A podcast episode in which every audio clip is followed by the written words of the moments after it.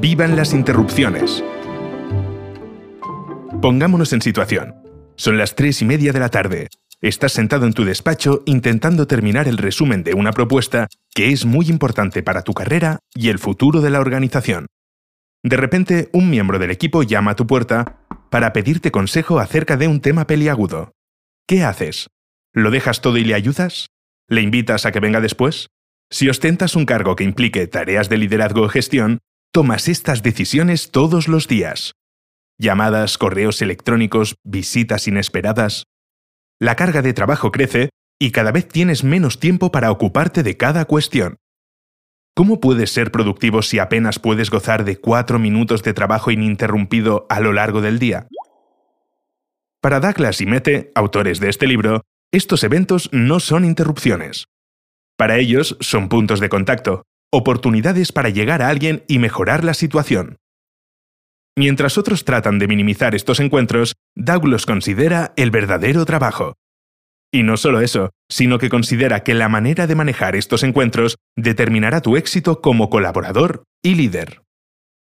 Son oportunidades para influir, guiar, ofrecer claridad, inspirar, crear una sensación de apremio y moldear el curso de los acontecimientos. No tiene que ver con correr más rápido, trabajar más horas y extraer más productividad en cada minuto. Tiene que ver con estar presente en cada momento y estar seguros de que podemos enfrentarnos a cualquier cosa de manera que sea útil para los demás y para nosotros mismos. Los puntos de contacto. ¿Qué podemos considerar como un punto de contacto? Se producen puntos de contacto cada vez que dos o más personas se reúnen para tratar alguna cuestión o hacer algo. Una conversación con un colega se convierte en un punto de contacto cuando se pasa de tratar un tema intrascendente a tratar un inminente contrato, un retraso en la producción o una queja de un proveedor. En definitiva, la conversación pasa a ser productiva. Pueden durar un par de minutos, horas o incluso días. Pueden ser planificados o espontáneos. Pueden tratar cuestiones relativamente sencillas o problemas más complejos. Pueden darse en cualquier lugar, en la fábrica, en la sala de conferencias, por email, etc. Los puntos de contacto tienen tres pilares principales. La cuestión, los otros y el líder. Entendemos por cuestión cualquier problema, pregunta o decisión que afecta al rendimiento de los individuos, los equipos, los departamentos o la organización entera. Aparecen en todas direcciones y muchas veces se requiere de toma de decisiones sin tener la información necesaria. La cuestión que tratar puede ser la queja de un cliente, la necesidad de reprogramar una reunión para que las personas adecuadas puedan asistir, encontrar recursos para un proyecto cuando se ha recortado el presupuesto, sustituir un miembro clave de la organización que ha dimitido de repente, etc. En segundo lugar, tenemos a los otros, la gente involucrada en la cuestión que se plantea. Estas personas dependen directa o indirectamente de nosotros y de la decisión que se tome al respecto, en un entorno laboral internacional y multidisciplinar, estas personas pueden tener valores y normas distintas. Pueden tener conceptos diferentes en lo que significa ser puntual, dar calidad, mostrar respeto o ser leal. Es preciso sintonizar, empatizar y entender el contexto de cada persona. El último componente es el líder, el cual aporta magia al momento. El líder es quien, en primer lugar, Escucha atentamente para comprender la cuestión. Una vez comprendida, ayuda a los demás a enmarcar la situación y generar sensación de urgencia para luego crear confianza respecto al siguiente paso. Esto es lo que conocemos como la tríada de los puntos de contacto. Al iniciar un punto de contacto, debemos preguntarnos, ¿qué me están pidiendo realmente que haga? ¿Quieren que les aconseje, que solo lo hablemos o que sea yo el que tome la decisión? En algunos casos puede que el problema no esté claro, momento en el que podemos empezar analizando los puntos destacados. En otros, simplemente, es necesario quedarse callado y que resuelvan el problema los otros solos. No obstante, sé honrado intelectualmente. No oigas lo que quieres oír. Necesitas disciplina mental para escuchar y comprender qué está pasando realmente. Recuerda que no hay nada más inútil que solucionar el problema que no existe. Avanzar rápidamente puede resultar atractivo, pero hacerlo demasiado puede socavar tu credibilidad. Sintoniza con la energía de los demás. Doug habla de energía roja, ámbar o verde, como un semáforo. En los casos en los que hay energía de contacto roja, los presentes están irritables. Expresan de forma tajante que la propuesta no dará resultado, evitan el contacto visual, etc. Si esto ocurre, detente y trata de averiguar qué sucede. Tal vez la decisión que quieras tomar socave lo que ellos están haciendo. A veces, la energía de un punto de contacto se pone roja porque nosotros estamos en rojo. En este momento debemos administrar nuestra propia energía. Cuando la energía está ámbar, tendemos a expresar dudas, cuestionar algo una y otra vez. Cuando ocurre esto, frena y escucha. Deja que los demás expresen sus puntos de vista para encontrar maneras más viables de solucionar el problema. La energía verde significa que todos tienen vía libre para avanzar. Se sienten deseosos y comprometidos. Esto no significa que debas dejar de escuchar. Es más, es probable que el resto tenga muchas ideas y ganas de asumir la responsabilidad de llevarlas a la práctica. Las energías pueden cambiar en cualquier momento. Cuando percibas que la energía se está poniendo ámbar, frena y trata de entender por qué. Utiliza preguntas como las siguientes para obtener un diagnóstico. ¿Cuál es tu problema? ¿A quién afecta y cómo? ¿Qué actitudes están contribuyendo al problema? ¿Qué está causando este problema? Una vez comprendida la cuestión, ¿cómo podemos enmarcarla? Un ejemplo podría ser resumir lo que se ha dicho al finalizar una reunión. Hacer hincapié con preguntas como ¿Lo he entendido bien? ¿Se me ha pasado algo por alto? ¿Comprendemos todos lo que ha ocurrido? Esto proporciona alivio y claridad para el resto, además de la sensación de que se está llegando a algo. Debes hablar con sinceridad y esperanza. Debes hablar de las cosas que van bien y de las que van mal. La clave es proporcionar lo que los demás necesiten para ver las cosas con más claridad. Ayuda a cribar las alternativas, ya que a veces es difícil centrarse en el problema. Comprende la situación de tus empleados, hazles saber que su contribución importa y muéstrales que confías en ellos. Después de haber comprendido la cuestión, pasa a la acción. Haz avanzar la agenda. Recuerda, cuando alguien acude a ti, quiere hacer progresos. Una vez sepas qué necesita, es el momento de hacer avanzar la agenda. Si tienes que ayudar a alguien a tomar una decisión o tomarla tú mismo, hazlo. Quizás necesites poner a ciertas personas en contacto, hacer una llamada o enviar un mensaje instantáneo. Mucha gente teme la toma de decisiones por el miedo a equivocarse. Sin embargo, debes recordar el peligro de no actuar. No existen decisiones perfectas. Lo único que podemos hacer es considerar la información que tenemos disponible en cada momento, tomar la mejor decisión que podamos y seguir adelante. Cuando no aciertas, vuelves atrás y lo arreglas. Dicho esto, no tomes decisiones impulsivas. La mayoría de decisiones importantes se toman en diversas reuniones, en las cuales se ha desmenuzado el problema y se han ido tomando decisiones más pequeñas. A veces queremos hacer demasiado en una sola interacción. Podemos incluso añadir un cuarto paso, el de seguimiento. Preguntar, ¿cómo ha ido? ¿Necesitas algo más de mí? El seguimiento nos ayuda a averiguar si la idea se ejecutó bien y cómo está funcionando. A veces los propios resultados lo reflejan. Debes preguntarte, ¿ha sido realmente útil? La mayoría de jefes, una vez el punto de contacto ha llegado a su fin, pasan a ocuparse a otra cosa. Solo vuelven en el caso de que haya un problema, pero hay que anticiparse a este tipo de eventos. No es un examen, es una comprobación. Si la responsabilidad es de otros, toma la oportunidad para reforzar la confianza depositada en esas personas o simplemente para expresar apreciación. Usa la cabeza, el corazón y las manos. ¿Cuáles son los componentes que forman un buen líder? Si aspiras a la maestría, debes usar la cabeza, el corazón y las manos. Necesitas la cabeza, un modelo lógico que guíe tu sistema para liderar a los demás y cambiar. Necesitas el corazón, un propósito definido y una manera auténtica de relacionarte con los demás. Necesitas las manos, unas prácticas que te permitan estar preparado y ser competente en cada momento. Estos elementos te permitirán tener un sistema estructurado en el que desarrollar tu manera de movilizar y organizar a los demás, tu marca como líder, tu toque único. Por lo tanto, debes usar la cabeza mediante el diseño de un planteamiento claro de liderazgo. Al mismo tiempo, usa el corazón. Sé increíblemente claro con tus intenciones de forma que puedas crear un núcleo sano y dinámico.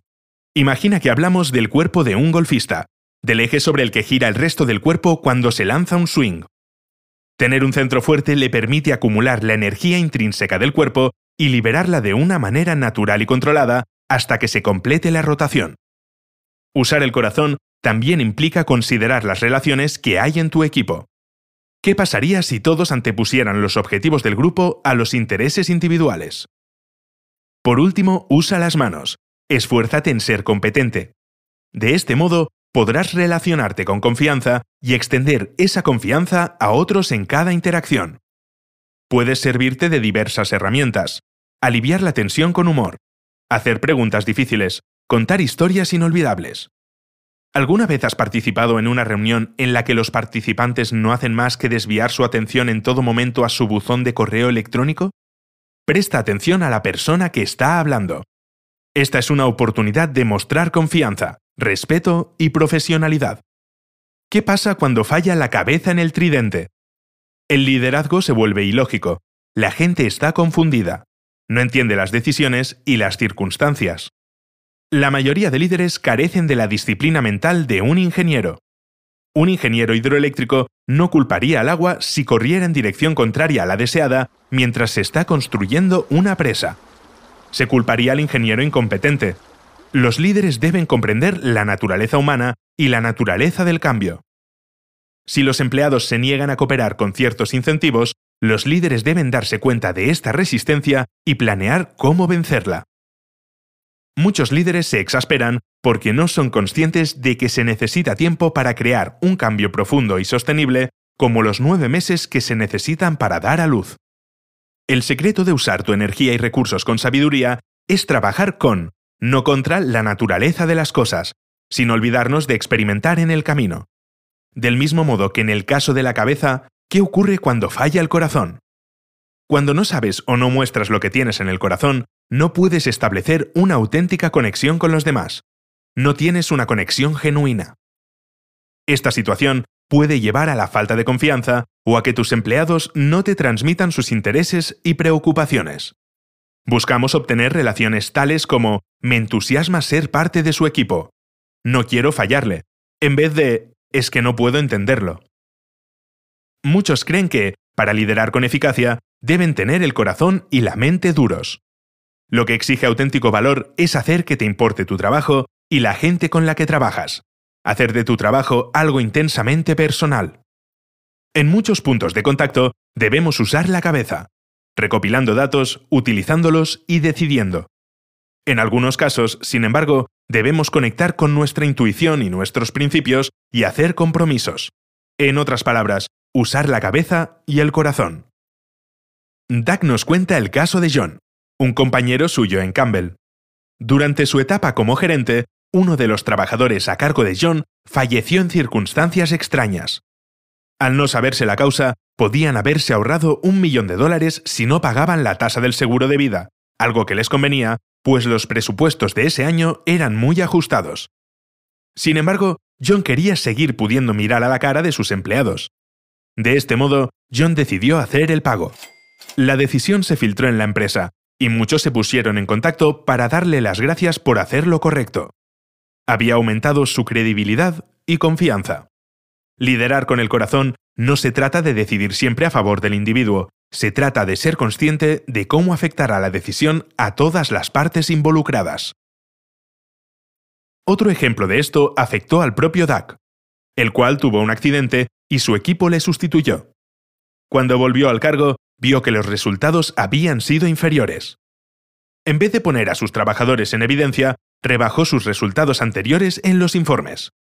De esta forma, no señalaba al equipo que le cubrió las espaldas, pero al mismo tiempo transmitía la necesidad de mejorar los resultados.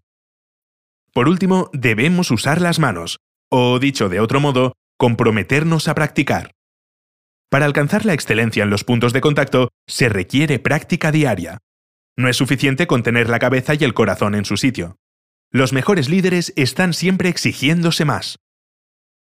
Como dijo Darwin, cuando el entorno cambia, no son los más fuertes ni los más inteligentes los que logran sobrevivir, sino los que mejor saben adaptarse a los cambios. La competencia más importante hoy es aprender a aprender. Aprendes más rápido cuando sientes una pasión genuina por el tema y te entregas intensamente a la práctica. La confianza requiere práctica. Se suele decir que, para dominar una habilidad, se requieren 10.000 horas de práctica consciente y deliberada. El arte de comunicar no es una excepción. Si tenemos unos 70 puntos de contacto cada día, estos suman 25.000 puntos de contacto al año. Solo dedicando horas de práctica podemos llegar a ser capaces, seguros y serenos en el momento necesario. Cuando faltan las manos, te vuelves incompetente.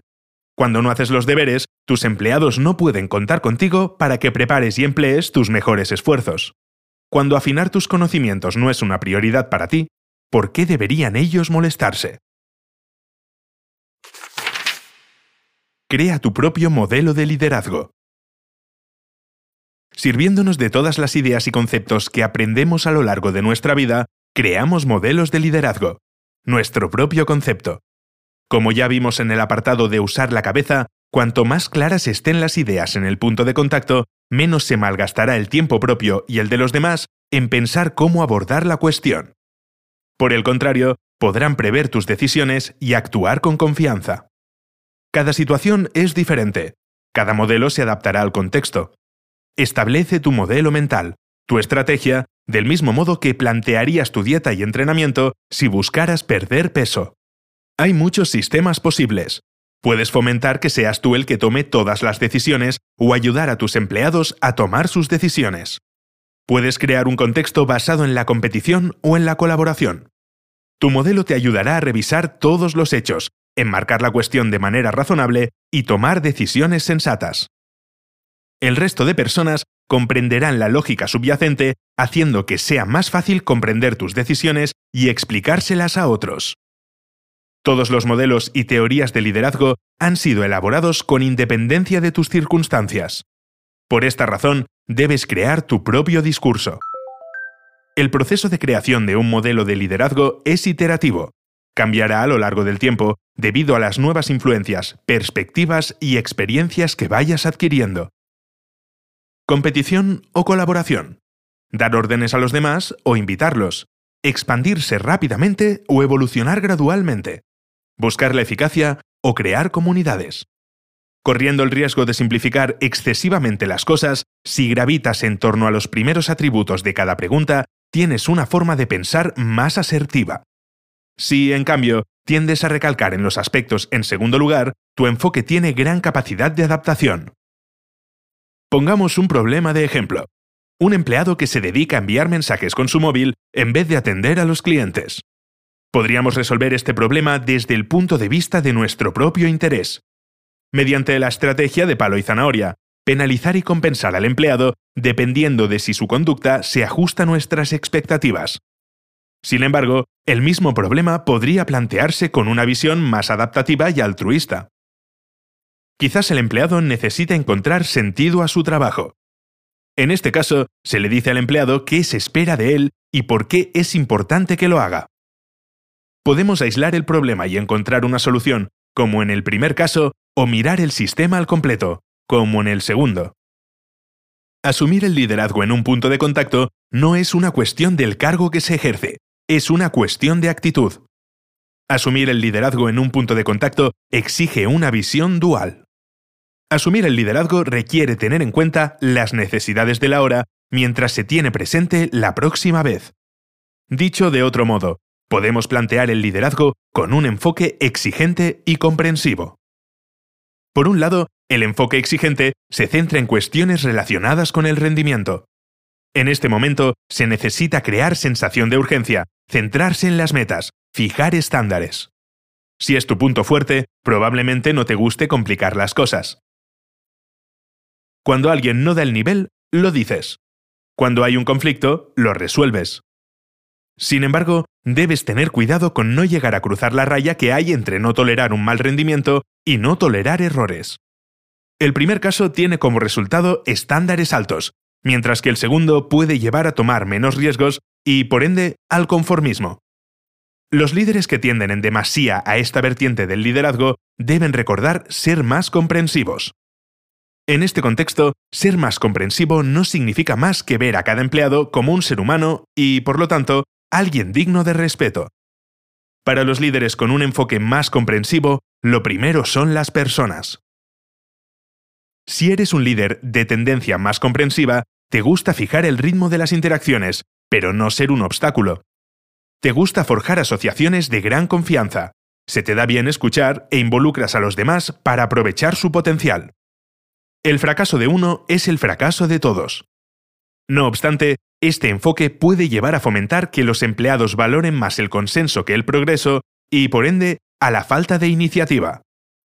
En cuanto al líder, es posible que olvides que lo verdaderamente importante es que tus empleados confíen en ti, lo cual implica ser exigente y no gustar a todo el mundo. Es difícil ser un líder exigente y comprensivo a la vez. No obstante, esto no excusa para ser brutal. Duck comenzó su andadura en Campbell como consejero delegado en tiempos difíciles para la compañía. Su mensaje fue que los líderes deben demostrar que les importan los planes de los empleados antes de asumir que a los empleados les importan los planes de la compañía. Empezó a buscar medios para preguntar a sus empleados, ¿en qué te puedo ayudar? ¿Qué podemos hacer mejor? De este modo, se averiguó que los empleados deseaban eliminar las vallas oxidadas con alambre de espino que rodeaban las oficinas, las cuales hacían ver las instalaciones como una prisión de alta seguridad. Una vez comprendido el problema, se tomaron medidas y las vallas fueron eliminadas. El efecto exponencial de las interacciones surtió efecto y poco a poco se empezaron a introducir más mejoras.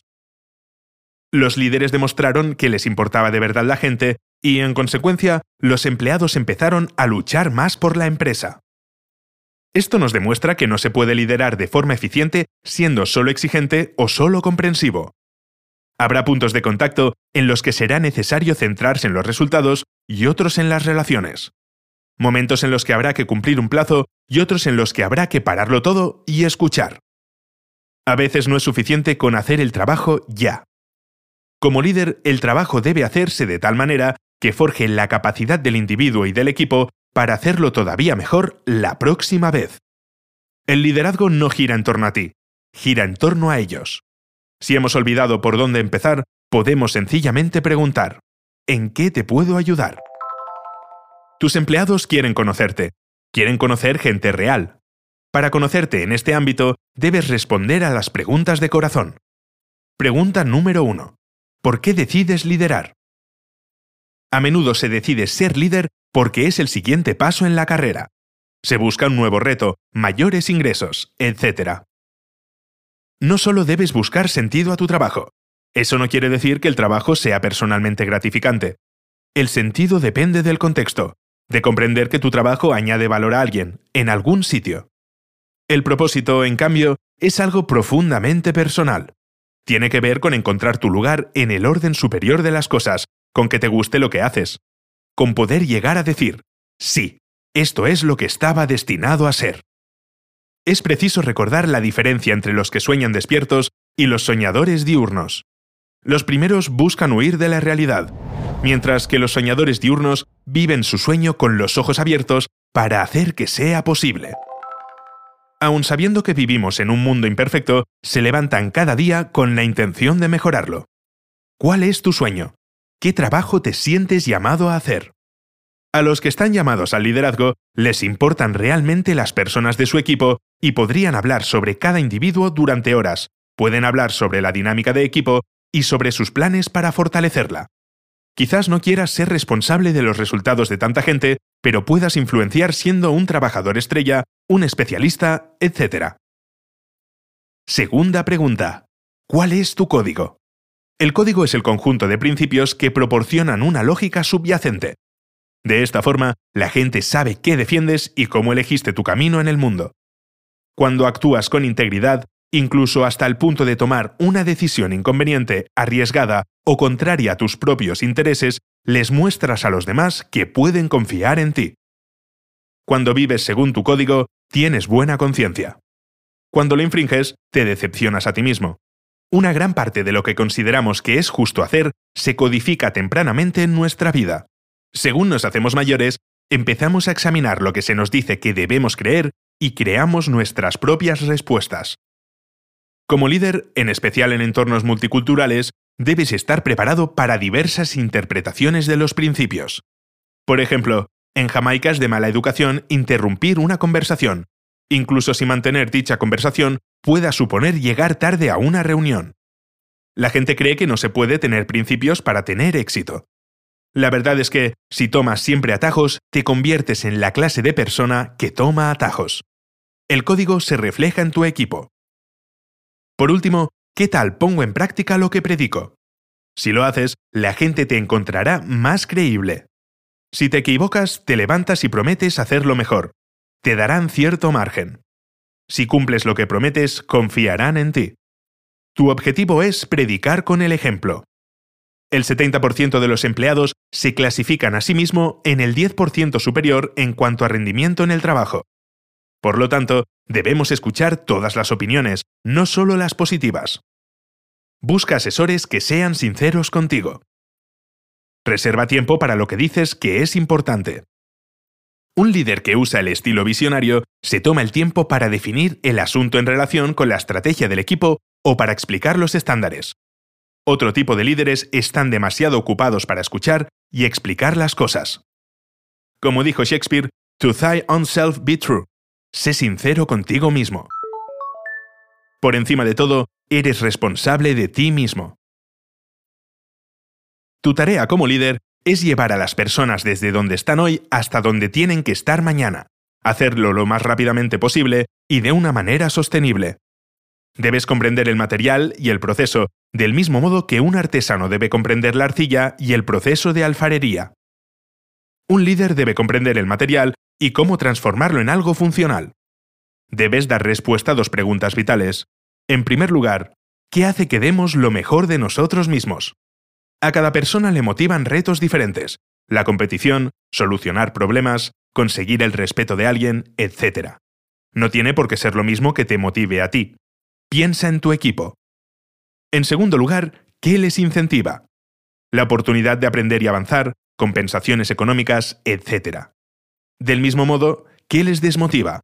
Las reprimendas, demasiada presión, un reto insuficiente, ¿Qué contribuye a unos resultados cada vez mejores en un mundo en constante cambio.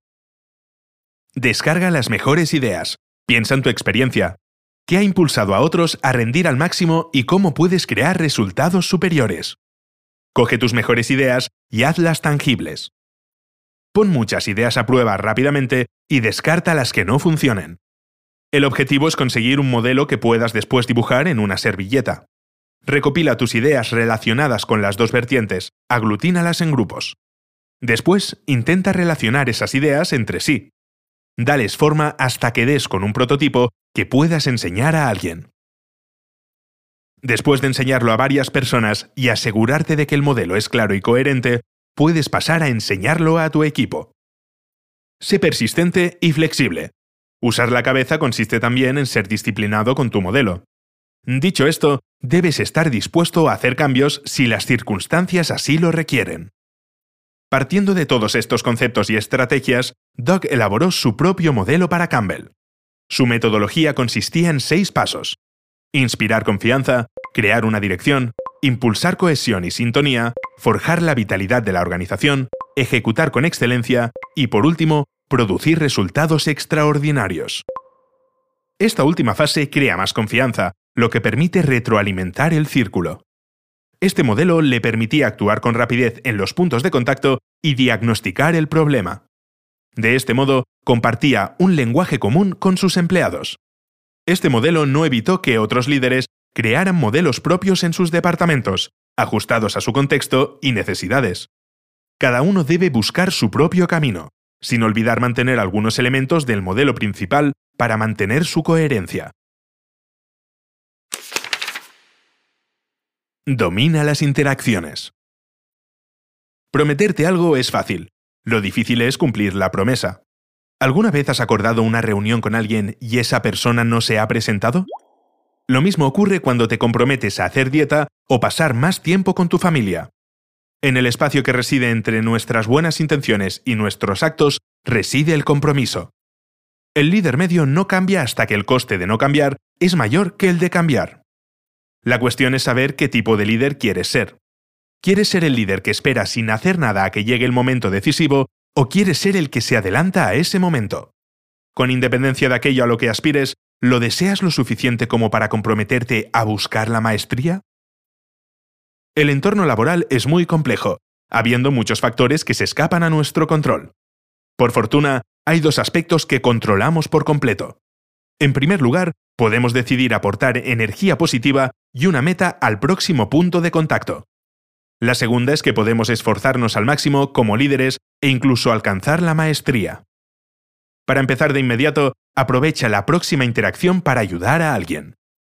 Imagina si hicieras esto tres veces al día, todas las semanas. Esto equivaldría a 20 puntos de contacto a la semana y más de 1000 al año.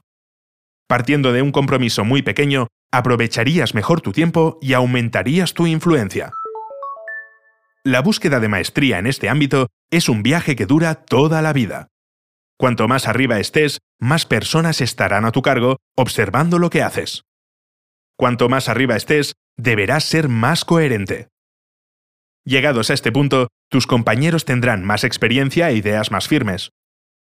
Para alcanzar el nivel de credibilidad necesario, no basta con usar los puntos de contacto, hay que dominarlos.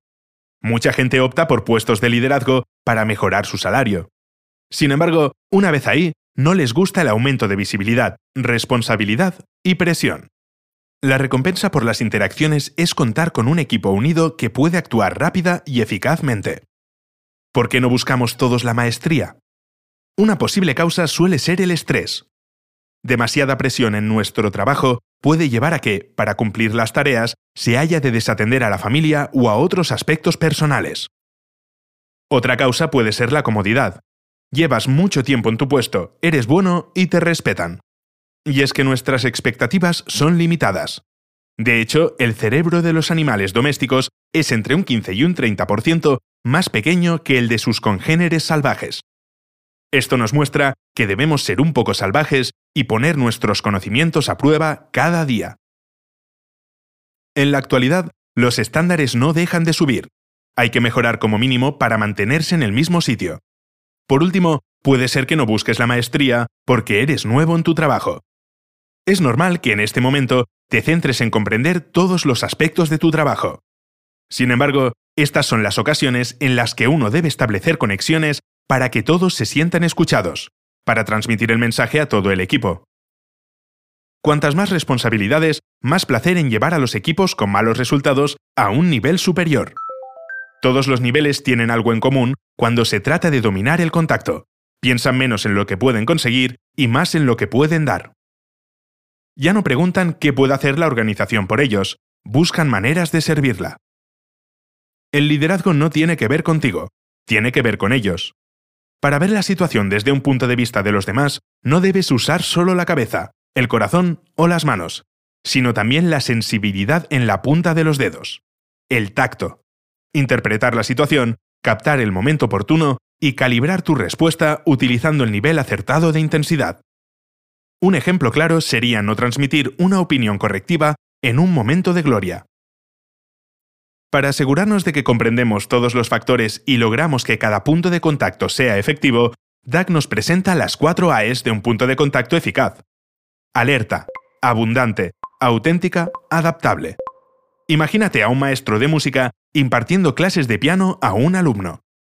El profesor escucha cada nota de la interpretación de su pupilo con atención, lo que DAC denomina como alerta. Esta alerta no implica solo los resultados, sino todos los factores que afectan a la interacción. Por ejemplo, el profesor debe ser consciente de lo difícil que es para un alumno que le corrijan en público. A continuación, el maestro explica qué le gustó de la interpretación y da pautas sobre cómo mejorar su ejecución. Esto sería la segunda A, abundancia. En vez de pensar puedo ser riguroso o comprensivo, trata de cumplir tus objetivos ahora y más adelante.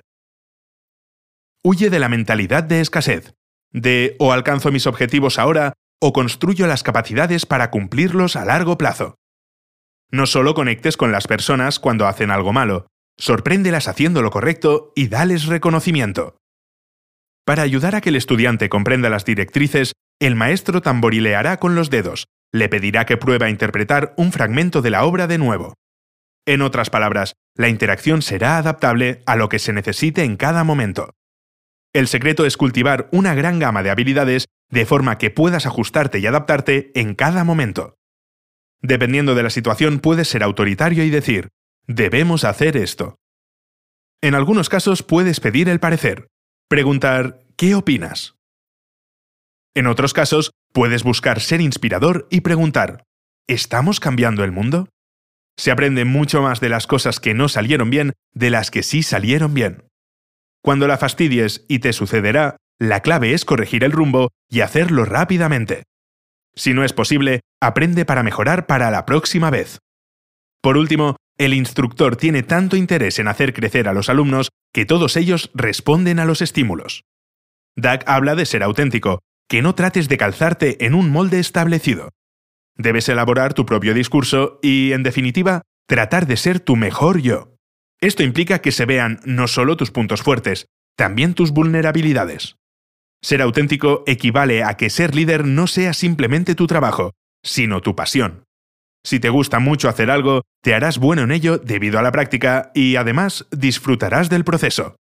La claridad y coherencia que esto producirá, unida a tu entusiasmo, hará que la gente te siga. Conclusión. Las visiones y las estrategias no son más que promesas. La tarea de un líder es traducir esas promesas en resultados reales. El liderazgo tiene mucho que ver con la jardinería. Cuidar y alimentar, regar y fertilizar cada día. Podar y arrancar las malas hierbas, teniendo cuidado de no arruinar los nuevos brotes. Del mismo modo, debes ser tierno y duro, mientras cultivas a tu gente y mejoras su rendimiento. Empieza con ¿en qué te puedo ayudar? Por difícil que sea liderar, puedes abordar cada día con optimismo y centrarte en las cosas que puedes controlar. Cuando tienes la cabeza y el corazón claros, puedes dirigir tu atención a los aspectos importantes. Tu competencia puede hacer que los demás participen de tal manera que aumente su compromiso y su confianza. Cada punto de contacto es una nueva oportunidad. La maestría no es un destino, es una búsqueda es el compromiso para desarrollar una claridad y unas capacidades cada vez mayores, de tal manera que cada vez puedas ser de más ayuda en todo momento.